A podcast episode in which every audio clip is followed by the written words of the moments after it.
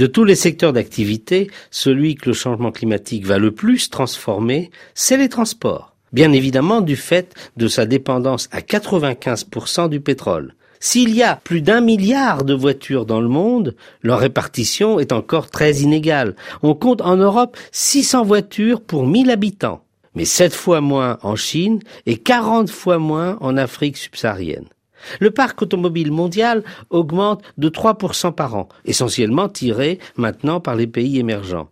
Une voiture qui pèse en moyenne près d'une tonne va consommer pendant sa durée d'usage six fois son poids en carburant et va aussi émettre en gaz carbonique 16 fois son poids. Ces chiffres montrent qu'il y a une contradiction entre le système actuel de transport et l'objectif de diviser par deux les émissions mondiales de gaz à effet de serre d'ici 2050. Or, la capacité de se déplacer est essentielle à la liberté individuelle et aux échanges économiques dans une économie maintenant mondialisée. Nos voitures vont changer avec le développement progressif du véhicule électrique dans les zones urbaines, celui du véhicule hybride sur grande distance, avec comme clé les progrès de stockage de l'électricité. Il va falloir également diversifier nos choix de modes de transport. Le vélo sur très courte distance, les transports collectifs urbains en agglomération et le train de ville à ville.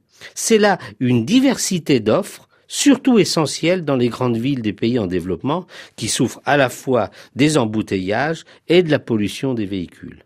Le transport des marchandises connaîtra des évolutions tout aussi importantes. Les camionnettes vont devenir hybrides et les camions parcourant de longues distances auront des moteurs à gaz moins émetteurs de gaz carbonique qu'avec les carburants pétroliers. Au-delà des choix de mode de transport et d'énergie utilisés, la modification la plus profonde vient de la diffusion des applications sur téléphone portable et Internet. Partout, les systèmes de covoiturage et d'autopartage se diffusent qui permettent à chacun de facilement combiner les modes de transport et réserver très vite un véhicule. Ces changements déjà engagés interviendront massivement dans les pays développés et les pays émergents dans les deux décennies qui viennent ils s'étendront progressivement aux pays en développement au plus grand bénéfice de leur population.